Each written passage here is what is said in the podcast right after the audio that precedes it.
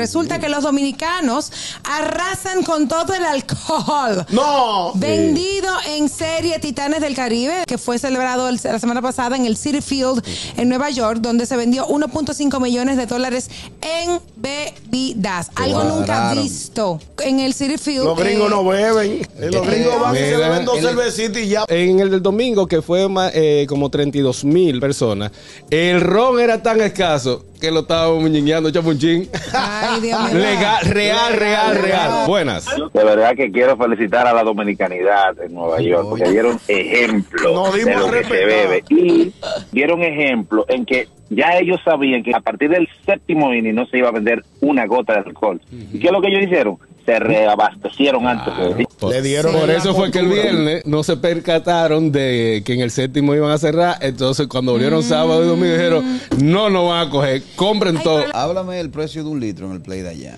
No, no lo venden por próximo- litro, no, este trago, no, los son tragos, tragos son tragos. caros. Desde 16 Sí. dólares hasta 25. Pa' hombre, pa' Sí, hombre. Son caros. son caros. Saludos a René Brea que compró un trago con un vaso de souvenir.